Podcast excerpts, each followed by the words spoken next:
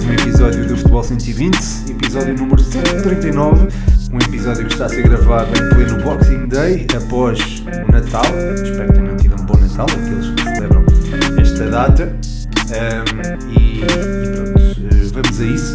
Este episódio tem a particularidade de não ter perguntas, eu não queria estar a chatear a malta, sobretudo nesta altura festiva e de modo que, eh, pronto, fica aqui o episódio sem perguntas, mas com temas interessantes, tal como eh, os quartos de final da Taça da Liga, eh, o regresso da Primeira Liga, uma menção especial também aos jogadores da seleção que estiveram, a meu ver, bem durante o Mundial, o próximo selecionador, a prova de qualidade na Primeira Liga que ficou ilustrada durante o Mundial 2022. E creio que é isto. Quatro destes temas serão abordados neste podcast. O quinto será em formato Patreon, exclusivo dos patronos que apoiam em patreon.com.br futebol 120. Já agora aproveito para lhes mandar um abraço, especialmente ao João Catalão, o nosso sempre brioso. Um forte abraço, João, e um forte abraço também a todos os patronos e também a todos os que ouvem, no fundo. Vamos então aos temas eh, que mencionei há pouco. Posso eventualmente abordar mais um ou outro, consoante eh, a conversa, ou o monólogo neste caso, não é? Um, Começo, se calhar, pela taça da Liga. Os quartos de final não tiveram muitas surpresas. Eh, quer dizer, se calhar a maior surpresa foi mesmo a vitória do Sporting sobre o Braga, uns 6-0 que eh, são pouco usados nos dias de hoje, sobretudo entre equipas desta, desta valia, não é? Uh, a meu ver, o Sporting Braga, um, enfim, estará eventualmente num patamar técnico ligeiramente inferior ao Sporting, mas não é uma coisa, a meu ver, eh, que justifique os números apresentados na, na última segunda-feira. Eh, o Sporting por outro lado, também eh, apresentou-se a um nível uh, fantástico e não foi 6-0, foi 5-0, peço imensa desculpa, uh, mas uh, apresentou-se num nível, a meu ver, muito, muito bom. o golo inaugural do Gonçalo Inácio, se calhar, potenciou uma, um jogo mais solto por parte dos homens da frente. O Trincão, o Paulinho e o Edwards apresentaram-se de maneira, enfim, foram relativamente dinâmicos. O Trincão vai demonstrando cada vez mais utilidade a nível uh, defensivo e acho que está a melhorar muito uh, no, na reação à perda e na, na transição defensiva, uh, tal como o Edwards, que não era propriamente um jogador tão intenso neste sentido e está a ser cada vez mais. E isto, com estes dois despertos para esse, para esse momento do jogo, tornam se calhar a vida da a vida dos leões mais eh, facilitada, digamos assim. Isto porque o Paulinho já é, por si, um, um avançado muito trabalhador e eu acho que ele também eh, acaba por, enfim, eh, trazer também à tona o que pode ser potenciado tanto por Trincão como Edwards a nível defensivo. Eh, são dois jogadores que com a bola são um tratado, são ótimos, são dos melhores que existem na, na Primeira Liga, eh, mas sem ela, a meu ver, até agora revelavam algumas lacunas. E isso não tem acontecido nos últimos jogos, acho que frente ao, ao Sporting. Uh, frente ao Sporting Braga isso ficou evidenciado, mas não só. Uh, já tínhamos visto, por exemplo, uh, na partida diante do Marítimo, sobretudo portanto, o Trincão, não é? O Marcos Edwards não chegou a jogar, mas o Trincão acho que não tem um bocadinho essa predisposição defensiva. no jogo em Vila do Conde, isso também ficou evidenciado nestes dois jogadores, precisamente, e acho que o Sporting teve a tarefa muito bem uh, estudada. Frente ao Braga, eh, mas já é de um modelo, ou seja, o modelo adaptou-se àquilo que o adversário uh, pedia. E neste caso o adversário pedia uma pressão forte sobre a circulação de bola uh, e houve essa mesma pressão. O Paulinho é particularmente bom neste sentido e a bola, enfim, foram raras as vezes em que ela chegou ao meio-campo do, do Sporting, precisamente pelo, pela ação deste trio da frente que está cada vez mais, volta a reforçar, um, capacitado para, para, enfim, para matar a saída de bola do adversário. E existindo isto, existindo esta intensidade, a bola naturalmente eh, está mais sob o controle do Sporting, frente ao Sporting Braga, é certo que a posse de bola foi 58-42, mas é, é preciso ver que aos 7 minutos o Sporting já vencia por 2-0 e a partir daí houve também uma gestão um, ehm, daquilo, que é, daquilo que é o jogo em si, Um, e, e, pronto, a primeira parte uh, nota-se, houve se calhar um, um repartir da, da, posse de bola e resultou uh, na, na, na, vitória 5-0 do Sporting. Na segunda parte, se calhar, houve uma posse maior por parte dos Leões e houve uma gestão com bola mais assertiva. Um, acho que as entradas de, enfim, do Essugo e do Jovem Cabral um, deram algum conforto nesse sentido, apesar de ter saído, por exemplo, o Garte e o Paulinho, que são despertos nesse sentido, um, despertos para, para a transição defensiva, um, mas já está, o Sporting apresentou-se bem.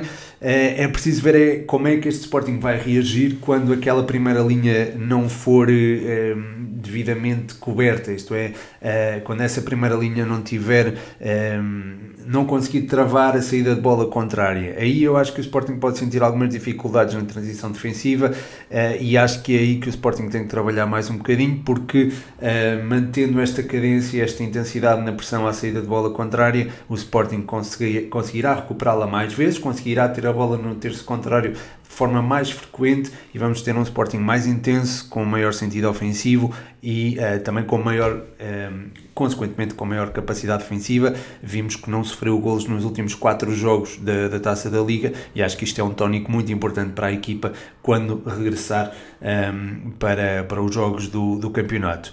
Uh, relativamente ao Braga, eu acho que esta, esta derrota não deve ser sobrevalorizada, deve-se enfim, relativizá-la uh, dentro da, do possível. Um, ehm, houve uma paragem competitiva que pode ter afetado os jogadores. Uh, houve também, uh, é certo que a equipa esteve bem, ou relativamente bem, a nível defensivo, frente a Passos Ferreira, Casa Pia Trofense, e, e, mesmo antes disto, frente ao Portimonense, tínhamos visto também um Sporting Braga capaz, apesar de, ter arrancado a vitória no, nos últimos minutos e de até haver um, um penalti na, sobre o minuto, já não me lembro, mas, mas foi na compensação Uh, e, e lembram que foi, se não foi aos 90 mais 10, foi por aí, uh, houve um penalti falhado e se calhar estaríamos a falar de outro, de outro Sporting Braga uh, caso esse gol tivesse entrado. Quer dizer, eu acho que não, não devemos ser assim tão incoerentes, mas acho que estaríamos a falar de outro resultado e portanto de outra outra capacidade eh, desta, desta equipa, mas isso não, isso não se verificou, o penalti, frente, o penalti do Portimonense foi falhado e o Sporting Braga manteve a cadência uh, vitoriosa que uh, na Liga, para todos os efeitos, o mantém a um ponto do Futebol Clube de Porto. Futebol Clube de Porto que acabou por vencer o Gil Vicente nestes quartos de final da Taça da Liga, um, foi uma exibição uh, bem conseguida, a meu ver. Acho que a equipa solidificou-a, sobretudo após a expulsão do, do Veiga, do Danilo Veiga, que é um, um miúdo que me tem uh, enchido as medidas. Eu já desconfiava que ele podia ter muita qualidade uh, e ele comprovou. Um, está pronto para este patamar. É certo que foi expulso frente ao Futebol Clube do Porto, mas a verdade é que ele tem dado muito a este Gil Vicente. Uh, de qualquer forma, o Futebol Clube do Porto apresentou-se, a meu ver, globalmente bem, uh, acabou por dominar o jogo, teve algumas dificuldades uh, e isto já se vem a perpetuar desde algum tempo. Teve algumas dificuldades um, para manter o, o, domínio do jogo após marcar cedo, já vimos isto acontecer outras vezes, uh, mas a verdade é que a equipa depois conseguiu. Uh, tomar o controle do jogo, mesmo antes da, da expulsão de Danilo Veiga, uh, depois ficou, esse domínio ficou consumado uh, após a, a, expulsão deste mesmo jogador. O Otávio fez duas assistências e acho que merece aqui uma menção especial, regressou com toda a pica, digamos assim. É um jogador que não perde os índices competitivos e eu acho que isso é realçar, sobretudo no futebol de hoje em dia, em que pode-se sentir a diferença de competição, por exemplo, da Champions para um jogo da Primeira Liga ou do Mundial para um jogo de taça da Liga. Eu acho que ainda é, é, é de salientar ainda mais a sua entrega uh, perante esta diferença competitiva. Nesse sentido, uh, gostava de enaltecer a, a exibição do Otávio e também uh, sublinhar a presença do Futebol Clube de Porto na Final Four. Os outros jogos foram o Académico Viseu Boa Vista e o Aroca Moreirense. Por, alto por momentos uh, achei que uh, houvesse ou pudesse vir a, existir eh, uma presença de duas equipas da segunda liga na, na Final Four da Taça da Liga, com o Moreirense e Académico Viseu em frente a frente com o Sporting e, e, e, e Futebol Clube do Porto, seriam duas das melhores equipas da segunda Liga frente a duas das melhores equipas da Primeira Liga. Isso não aconteceu porque o Aruca bateu o pé, digamos assim, ao Moreirense. Um, o Aruca também, enfim, a meu ver, esteve globalmente bem, sobretudo na segunda parte, em que acaba por virar o jogo. Uh, acho que o gol dos Gaio já surge numa altura em que. Uh, se pedia ou, ou, se justificava o empate do, do Aroca, reagiu muito bem à, à grande penalidade sofrida eh, num minuto que não é fácil, ou ao qual não é fácil reagir, eh, quer dizer, não é o minuto, é o gol sofrido nesse minuto, o gol foi sofrido aos 44, é uma grande penalidade, ainda por cima, portanto há aqui alguma, podia haver alguma destabilização do, do, dos jogadores, não houve, Houve até um compromisso em, em dar a volta a, a, ao texto, digamos assim, e em 9 minutos conseguiram fazê-lo. Eh, Rafa Morrica voltou a marcar, eh, já tinha feito frente ao Oliveirense, eh, já tinha feito também frente ao Feirense, portanto já marcou dois gols aqui na, na Taça da Liga. nos 16 avos final da Taça de Portugal já tinha feito um hat-trick, portanto é alguém que, a meu ver, está aqui em crescendo e é, é, alguém a ter em conta para aquilo que resto é da, da temporada, que, que é muito muito, não é? Não é, não é propriamente. Uh, não estamos a falar de meia dúzia de jogos, ainda estamos a falar de bastantes. É certo que existe toda a ida à e acho que deve ser respeitado, que é um jogador que já deu muito ao Oroco e acho que vai continuar a dar, mas também é preciso ter em linha de conta a presença aqui do Rafa Mújica, que é, que é alguém uh, que eu tenho apreciado bastante um, e acho que pode vir a dar cartas neste, neste Aroca e, e foi decisivo, de facto, para o apuramento para a Final Four da, da Taça da Liga, o primeiro do, deste Aroca, uh, portanto não deixa também de ser um, um feito assinalável. Feito assinalável foi também do Académico Viseu que, uh, frente ao Boa Vista, não, enfim, não ficaram evidentes, a meu ver, as diferenças uh, de competição, digamos assim. Não, não deu para ver que uma equipa jogava na Primeira Liga e outra na Segunda. Muito mérito Académico Viseu neste sentido. A equipa está, hum, está enfim já tinha muito potencial no início da temporada e acho que já devia ser encarada como um candidato à subida. Agora está-se a confirmar como tal e acho que já é uma equipa de Primeira Liga. Tem ali, um, ehm, enfim, uma dupla de centrais que, a meu ver, é muito competente. Os laterais também são, a meu ver, o Rafael Fonseca vai, vai ter uma, uma carreira também bastante interessante. Ele tem, aliás, uma formação também ao serviço das Juventus. Portanto, dá para ver uh, de que material é feito este menino, digamos assim. E é mesmo menino, ele tem 21 anos. Uh, depois também gosto do Mili Oranza Uh, e depois no meio campo há dois, uh, dois miúdos que também uh, têm, a meu ver, feito ou que têm capacidade para, para render bastante. Um deles até marcou, não é bem um miúdo, tem 26 ou 27 anos, o, o Nedu Gira um, ehm, e, e, o outro é o Messi Game. Esse, esse sim tem 21 anos, mas é, é alguém que também tem, tem muita capacidade. Ehm, de, enfim, é, é, um jogador que, a meu ver, vai ou vai ficar no Académico Viseu e vai tornar o Académico Viseu uma equipa muito competitiva no próximo ano na Primeira Liga, ou vai dar o salto muito brevemente. Acho que não vai ficar no Académico muito tempo caso a equipa não suba. Uh, e depois há ali outro jogador que eu gosto muito que é o Gautier Ott, uh, também é novo, também é um miúdo novo e, e que também tem muitíssimo potencial. Um, na frente o André Clóvis é o goleador da equipa, simplesmente, já, já conhecíamos bastante o, o André Clóvis daquilo que fez ao serviço do Portimonense, ao serviço do Estoril e do Leixões também, é muito, bem, é muito conhecido quem acompanha a segunda Liga e acho que também é, está a ter uma época de afirmação ou de confirmação, se preferirem. Um, depois há o Jonathan Toro, joga mais ou menos nas costas, já conhecia o Tour do tempo da Académica, claro, e, e, sempre, sempre gostei dele. Um, portanto, este Académico Viseu está muito bem montado, e a meu ver, ah, ainda não estou aqui a falar de outro, de outro jogador que é o Máximo, é, eu creio que ainda está no plantel, ehm, não tenho a certeza absoluta disto, mas creio que ainda está no plantel. E é alguém que, a meu ver, tem muitíssima qualidade. Uh, apesar, creio que se lesionou, uh, não sei se entretanto houve alguma saída ou mexidas no, no plantel, mas creio que não. e é, mas pronto, é um jogador que eu aprecio também bastante. Ehm, e acho que também, é uma, também reforça aquilo que o Académico Viseu pode vir a ser na segunda Liga e é, possivelmente até na, na primeira no próximo ano. Portanto, fica já aqui o aviso, a 26 de dezembro de 2022, sobre aquilo que poderá render o Académico Viseu na Primeira Liga, caso suba uh, no próximo ano. E por falar em Primeira Liga, um, gostava de sublinhar um, a qualidade, ou a prova de qualidade da nossa do, do nosso, sim, da, nossa, da liga maior do nosso futebol, digamos assim, um, e a prova dessa qualidade no Mundial. Pela primeira vez, houve dois jogadores que se tornaram campeões do mundo enquanto disputavam o Mundial, uh, um Mundial de Futebol. Foram eles o Enzo uh, Fernandes e o Nicolas Otamendi.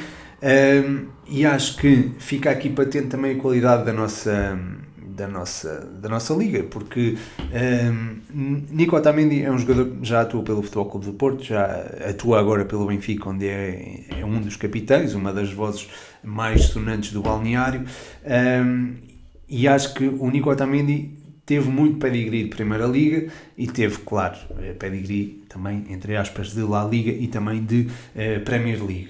Portanto, há aqui um, esta mistura ajuda a que Nico Otamendi se torne um jogador um, melhor e se calhar a carência de centrais da Argentina também, o, enfim, potencia a titularidade dele, mas a verdade é que também temos que ter em conta que uh, houve jogadores como Lisandro Martinez ou Cristiano Romero e os dois atuam na, primeira, na Premier League que ficaram para segundo plano e, e o Otamendi fez os jogos todos portanto, e, e, foi uma das vozes de liderança do, do balneário. Uh, portanto, não é de subestimar a influência de Otamendi no título da Argentina, assim como não é de subestimar a importância ou, ou a prova de qualidade da nossa liga no, no futebol no, no, futebol mundial e neste caso no, no, campeonato do mundo. Portanto há que ressaltar isto e muitas vezes não valorizamos uh, aquilo que é nosso digamos assim uh, e acho que há, há que valorizar uh, isto. Eu estava a falar do caso Otamendi posso falar também do Enzo Fernandes que esteve bastante bem ao serviço da, da seleção argentina revelou-se como o melhor jovem do, do campeonato do mundo.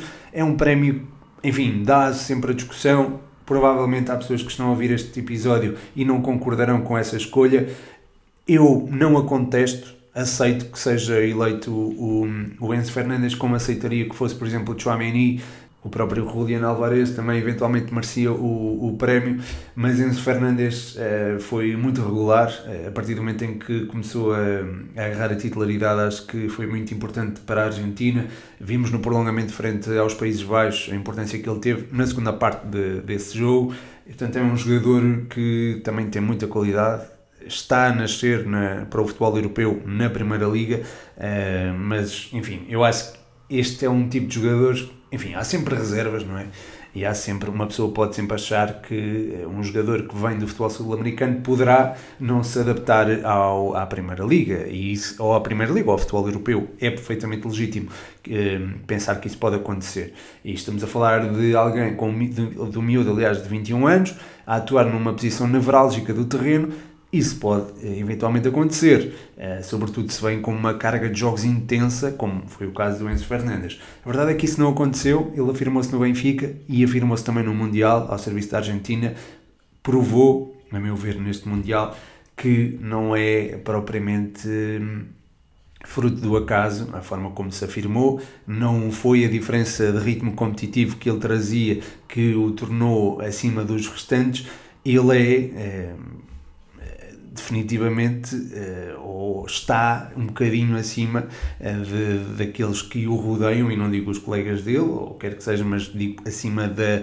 dos miúdos da idade dele, de 21 anos, e naquela posição. Portanto, acho que é, é alguém muito especial, muito especial mesmo, e é alguém que nós vamos recordar uh, com carinho, porque eventualmente ele irá partir para outras ligas, a meu ver, um, e quando o fizer, vamos, vamos lembrar que o Enzo Fernandes jogou na Primeira Liga, tal como se calhar lembramos que uh, jogou o Hulk, jogou o Rames Rodrigues, jogou o Di Maria, jogou, enfim, uh, uma, uma variedade de jogadores uh, que já vingaram no, no, nosso, no nosso campeonato. Portanto, há que dar os parabéns ao Benfica pela forma como conseguiu atrair este talento e também dar os parabéns às prospeções que existem no nosso futebol uh, e que tornam também possível haver este tipo de condecorações, não é? Jogadores a atuar na Primeira Liga a consagrarem-se como uh, campeões do mundo. Portanto, fica aqui Fica aqui uma nota de destaque aí, sobre isto e também sobre uh, jogadores que foram, eu já tinha sublinhado isto, mas volto a reforçar, jogadores que foram influentes na nossa seleção, na seleção portuguesa, digo, na, na, na, seleção nacional e, e, que jogam também na, na Primeira Liga. Falo de Gonçalo Ramos e de Otávio. Pep também, portanto, estamos a falar de jogadores que atuam também na Primeira Liga e que foram influentes numa das, uh, numa das principais equipas do Campeonato do Mundo, pelo menos foi até aos últimos. esteve, aliás, entre as oito principais. Eh, ai, entre as oito melhores classificadas, peço desculpa, não estou aqui acompanhado do meu habitual chazinho, mas, mas pronto, isso também é de sublinhar e é prova de, de qualidade da nossa, da nossa liga e pronto, queria também sublinhar isto. E por falar em seleção nacional, gostava de trazer aqui dois temas. Um deles é em relação a, aos jogadores que se destacaram na nossa seleção. É, sei que a performance não foi aquela que todos queríamos, queríamos acabar com o caneco na mão. Eu estava convicto que isso ia acontecer, sobretudo depois do jogo eh, frente à Suíça. Não se concretizou, mas acho que há que dar aqui destaque a jogadores que, que estiveram particularmente bem nomeadamente o Bruno Fernandes. Eu acho que ainda não se deu o devido valor àquilo que o Bruno Fernandes fez durante o Mundial. Um, foi muito importante frente ao Uruguai, não só pelos golos, mas por aquilo que jogou. Uh, frente ao Ghana, também acho que contribuiu bastante para que pudéssemos. Um, ter o um mínimo de equilíbrio, porque esse jogo foi marcado por alguma, alguma, algum caos, digamos assim, Uh, e, e, pronto, e também fez uh, três assistências, tornou-se no melhor assistente do Mundial, a par de Messi, Harry Kane.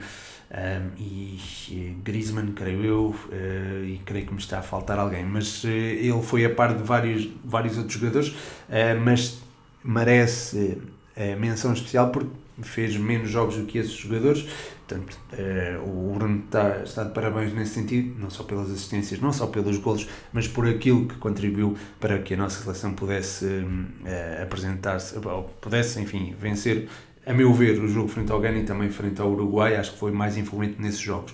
Depois, João Félix frente à Suíça, acho que não foi devidamente valorizado, fez um jogaço e acho que também merece aqui o, o aplauso.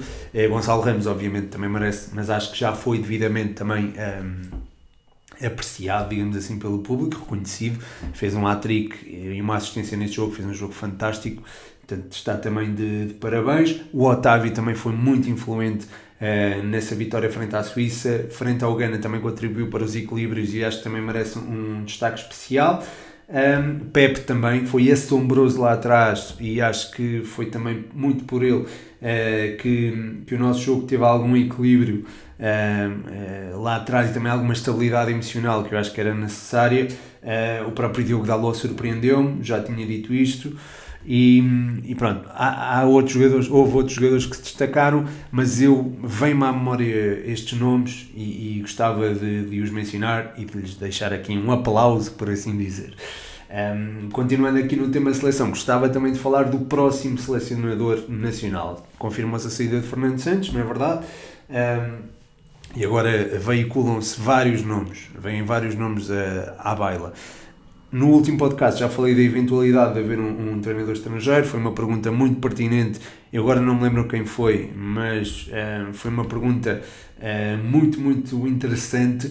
Um, aliás, eu posso ver aqui até as perguntas, peço, peço desculpa mas posso já, já ver quem é que fez essa pergunta, porque acho que merece esse mérito. E, e mas a pergunta ia nesse sentido, de, de, de, eventualidade de haver um treinador estrangeiro. Eu não me apoio, não, não, me, não me oponho, é isso que eu quero dizer. Um, acho que há espaço para isso e acho que deve ser até equacionado alguém como uh, Luís Henrique, era a sugestão do Emanuel Amorim, estou aqui a ver.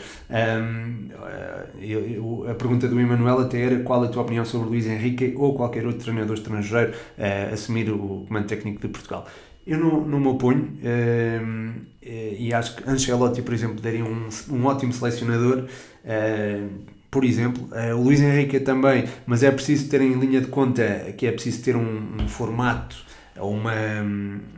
É preciso, é preciso encaixá-lo, digamos assim, na, na, na, na federação e acho que se é para ver essa adaptação, acho que há um homem que já está identificado com a estrutura, com os jogadores até, uh, que é Rui Jorge. Eh, não permitirá, a meu ver, veleidades, não permitirá vaidade também, e acho que no contexto da nossa seleção será alguém muito interessante a ter em consideração. Falou-se de Mourinho, uh, José Mourinho é um treinador, enfim, uh, já.